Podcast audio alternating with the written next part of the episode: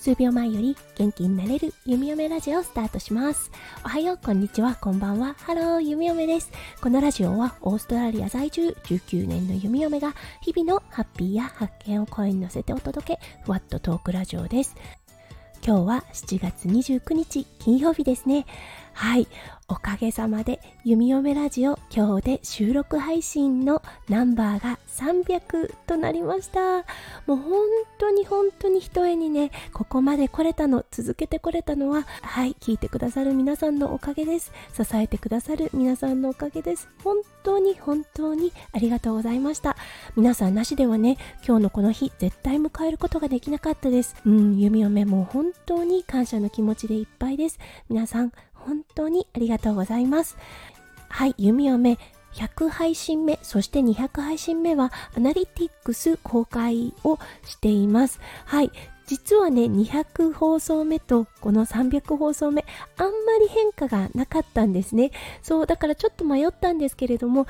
やっぱり再生回数の変化等もあるので、弓嫁の記録にも残しておきたかったので、今日はアナリティクスの公開うん、そして弓嫁がなんでこのね配信がランクインになったのかをちょっとね考えてみました。はいそれでは今日も元気に弓嫁ラジオスタートします。はいそれでは第5位から始めましょう。第5位は配信ナンバー2どうしてスタイフ始めたの？きっかけはなんと？という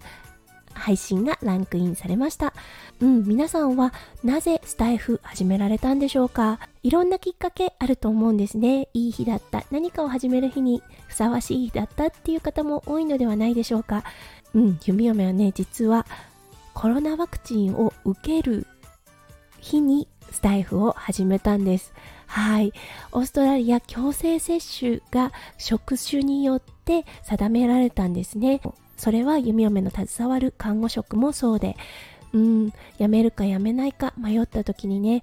やっぱりね、看護の職を続けたい。そして看護師というね、肩書きがなくなった時に、弓嫁は一体何者になれるんだろう？一体何が残るんだろうって思った時に、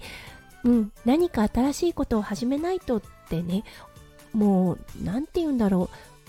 ある意味、ちょっと恐怖感みたいなのもあったんですよね。看護のお仕事は続けることは決めたんです。ただね、看護のお仕事の肩書きがなくなるっていう気持ちがね、生まれた時に、ああ、その肩書きがなくなったら私残せるものがほとんどないやって気がついてしまったんですね。そして、どうしたらその隙間を埋めることができるかなっって思った時に見つけたのがこのスタイフのアプリでした。はい、音声配信。もうね、すごくすごくあの新しい分野だったので、ドキドキドキドキしながらの配信ナンバー2の記録となります。まだまだ初々しさが残る配信となってます。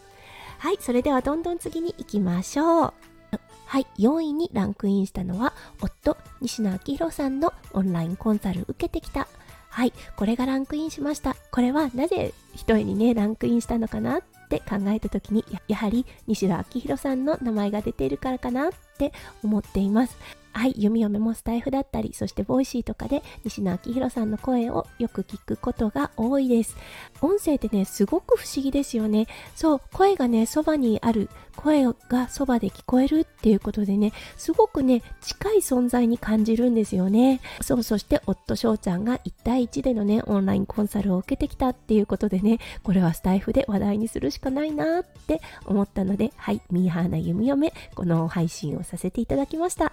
うん、配信を聞いてくださるとわかると思いますが、本当にミーハードがしっかりと現れています。はい、それでは第3位に移りましょう。第3位、配信ナンバー148、心をさらけ出す勇気、声にあげる勇気がランクインしました。これはね、もう本当にずっとずっと心に溜めていたものとなります。いつね、スタイフで弓嫁はお話しできるのかなって思ったんです。それは息子くんが生まれた時にあった大きな大きなバースマークです。はい、右腕と背中にあるバースマーク。はい、確かにね、目立つ場所にあるので、夏は、うん、あの、視線を集めたりします。そして今回ね、この出会いがあった時に弓嫁の中でね、少しね、変化があったんですよね。あ心に変化が生まれてそしてそれが強くなれるきっかけになったなって思ったんですそうだからねこれを配信にね絶対残そうって思ったんですね。そうなのでちょっとねあのー、配信途中で言葉が詰まることうんちょっと感極まってしまって弓嫁ねこの配信をした時涙がポロポロポロポロ出て止まらなかったんです。その部分は編集でカットはしていますがうん今でもねこの配信を聞くとその時に感じた感情がそうわーって出てきて少しね心がギュッとします。ただこの出会いがあってこの配信があって弓嫁の心に変化が生まれたのは確かです。そうなのでねまだ息子くん3歳になろうとしてるところで